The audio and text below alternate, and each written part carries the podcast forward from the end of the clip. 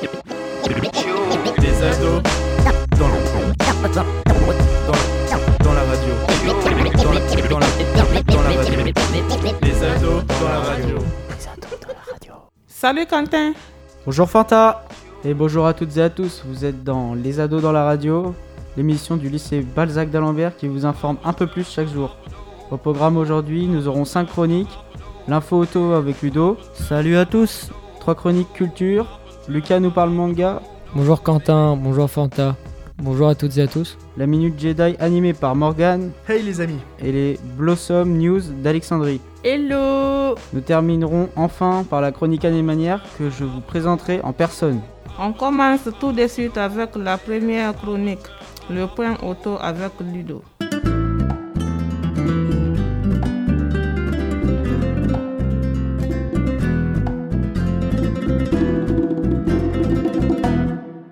Nouvelle taxe sur les véhicules polluants dès janvier 2021. Selon le site largus.fr, le nouveau malus des 50 euros portera sur les véhicules qui rejettent 133 grammes de CO2 par kilomètre à partir du 1er janvier 2021.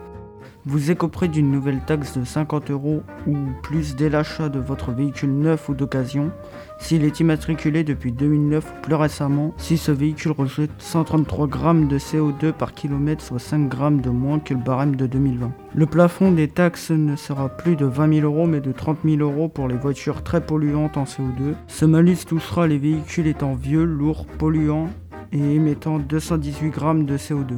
Prenons par exemple le cas du Peugeot 3008 restylé. Ce véhicule est pénalisé d'un malus maximal de 100 euros avec son Blue HDI 130 et sera impacté par une taxe pouvant aller jusqu'à 170 euros en 2021. Vous trouverez le barème de malus pour 2021 toujours sur le site largus.fr. De plus, le gouvernement a annoncé la mise en place d'une taxe au poids pour les véhicules pesant plus d'une tonne 5 et réfléchit à une taxe sur les véhicules électriques. Regardez le poids de votre véhicule avant de l'acheter en concession ou d'occasion pour éviter la taxe imposante dès 2021.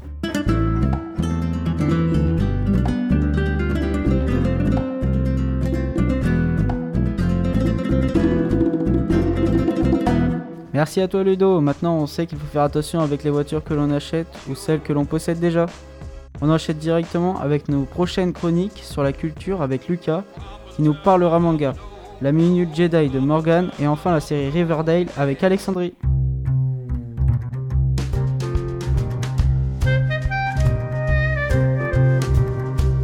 Connaissez-vous l'histoire de Dragon Ball?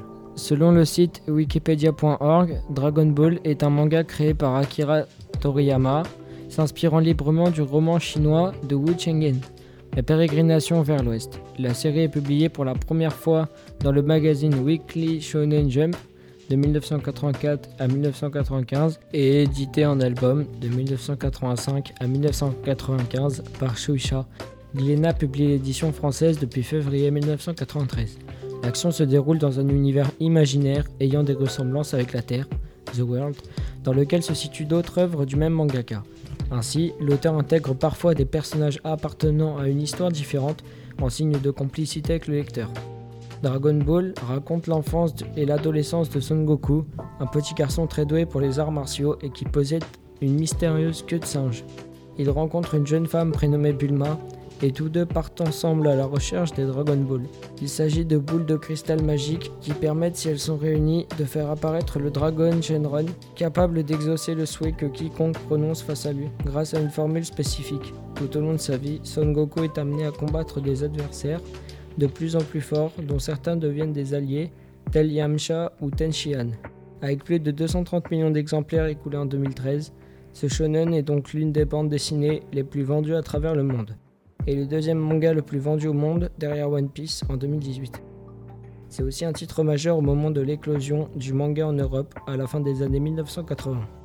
Dragon Ball s'inscrit dans la culture de masse en tant que phénomène culturel. De nombreux films, jeux vidéo et autres produits dérivés en sont issus.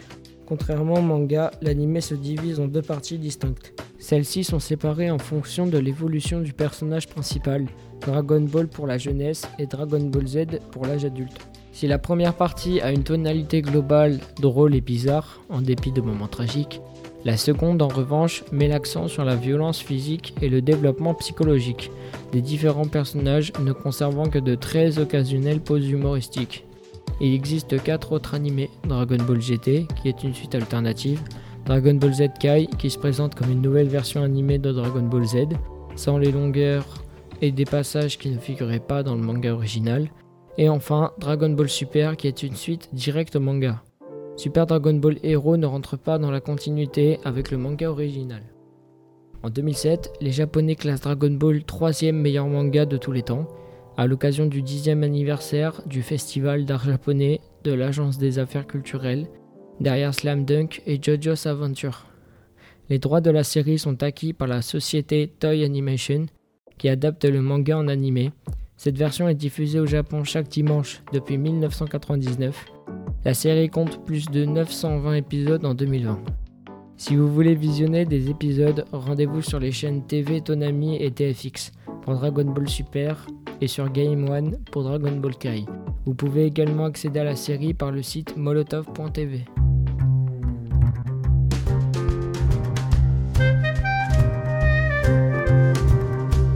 Merci à toi, c'est un sujet intéressant. On passe tout de suite à notre deuxième invité, Morgan avec sa.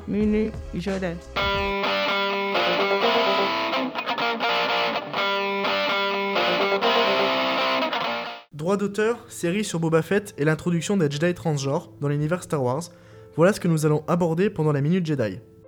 Selon le site 45 secondes, l'auteur Alan Dean Foster affirme que Disney lui doit 4 années de redevance pour avoir écrit les romans de Un Nouvel Espoir sorti 6 mois avant le film du même nom. Il a aussi écrit Star Wars Splinter of the Mind Eyes et la romantisation de 2015 pour le réveil de la force.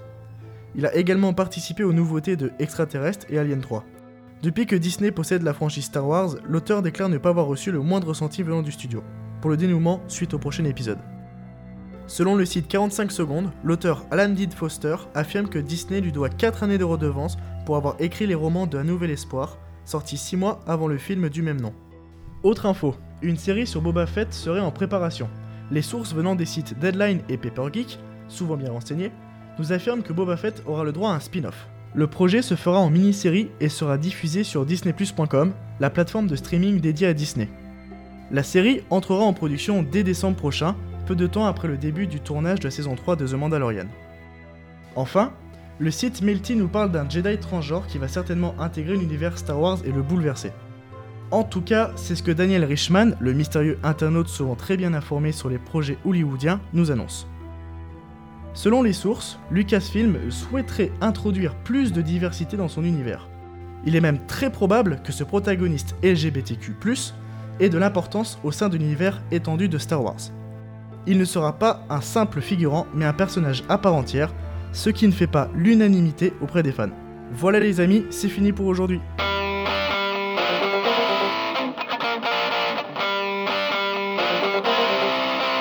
Et pour clore ce point culture, on finit avec Alexandrie qui va nous parler de Riverdale.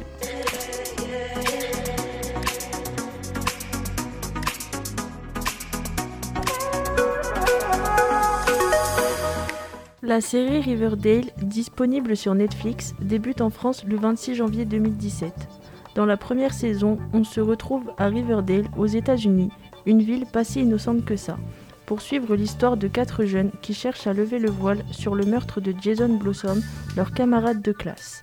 Dans la seconde saison, un meurtrier, prénommé la Cagoule Noire, fait fureur dans la ville.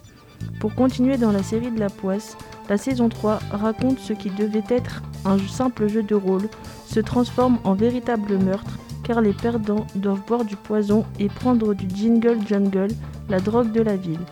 De plus, le roi des gargouilles, un mélange d'arbres géants et de têtes de gargouilles, donne aux joueurs des quêtes meurtrières et inhumaines. Enfin, dans la saison 4, un rebondissement inattendu autour de la mort de Jughead Jones, le personnage iconique avec son bonnet couronne, est à attendre. Riverdale saison 5 sortira le 20 janvier 2021 aux États-Unis et le 21 janvier en France sur la plateforme Netflix. Selon le site du programme TV Télé Loisirs, cette, saison fera un saut dans le temps de 5 ans. Information précisée par le scénariste de la série Roberto Aguirre Sacasa qui voulait éviter le moment où la bande d'Archie doit se séparer pour l'université. ce qui permettra également aux acteurs de jouer des personnages plus près de leur âge réel. On sait également que l'actrice Erin Westbrook jouera Tabitha Tate, la petite fille du célèbre restaurateur Pop Tate, décrite comme ambitieuse, voulant franchiser le restaurant de son grand-père. Sur Instagram, les acteurs Marisol Nichols et Skit Ulrich ont annoncé leur départ de la série, voulant expérimenter d'autres horizons. Skit avait même dit qu'il s'ennuyait sur les dernières saisons. Ils jouaient respectivement les rôles de Hermione Lodge et F.P. Jones. Malheureusement, de nombreuses sources affirmeraient que le couple star de la série Betty et Jughead serait séparé dans la vie comme dans la série, tout comme celui formé par Veronica et Archie, mais uniquement dans la série. Pour en savoir plus, rendez-vous sur Netflix en janvier prochain.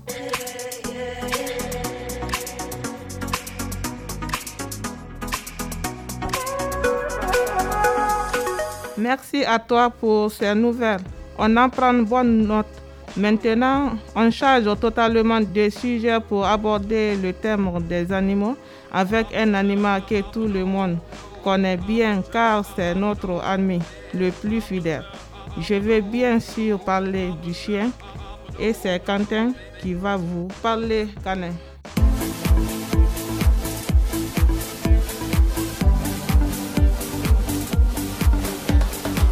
Le chien, meilleur ami de l'homme. Info ou intox? Le chien est le meilleur ami de l'homme depuis des millénaires. Il écoute quand on lui parle ou pas, selon ses humeurs. Il mange marié, mais il aime particulièrement les os. C'est pour cela qu'on lui en donne en récompense. D'après le site Vox, les chiens sont désireux de nous plaire. Mais il n'est toujours pas facile de faire la part des choses en séparant une intelligence innée d'un réflexe acquis ou d'une réaction purement affective. Par exemple, toujours d'après Vox, les propriétaires de chiens disent souvent qu'en rentrant à la maison, ils sont capables de déduire si leur chien s'est bien comporté en leur absence. Mais ce n'est qu'une impression. En effet, lors d'une expérience, des chercheurs dirigés par Julie Eck ont laissé les chiens seuls dans une chambre avec de la nourriture qui leur avait été interdite.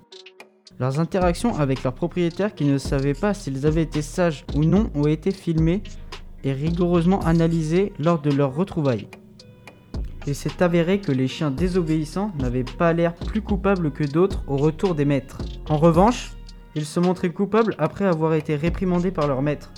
Cette expérience montre que les chiens sont réceptifs à comment réagissent leurs maîtres via les réprimandes ou lors de bons moments car ils développent un lien affectif fort avec leur propriétaire. D'ailleurs, ne dit-on pas tel maître, tel chien?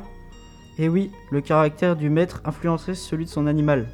D'après le site mousselechien.com, une preuve de l'impact des moments de jeu avec son chien sur la relation chien-homme et l'enfant. Si vous avez la chance d'avoir une famille, vous avez sûrement dû remarquer qu'un chien s'attache plus facilement à un enfant qu'à un adulte, parce que l'enfant veut plus souvent jouer avec le chien alors qu'un adulte se contentera de lui acheter un jouet. Un autre aspect de la relation homme-chien encore plus marquant.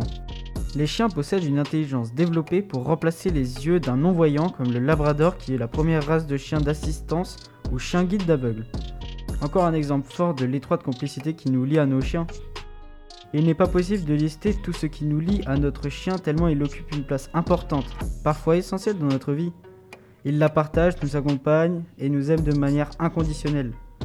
Alors le chien est-il le meilleur ami de l'homme? Info ou intox À vous d'en débattre. Moi, j'ai déjà ma réponse et je pense que vous l'avez aussi.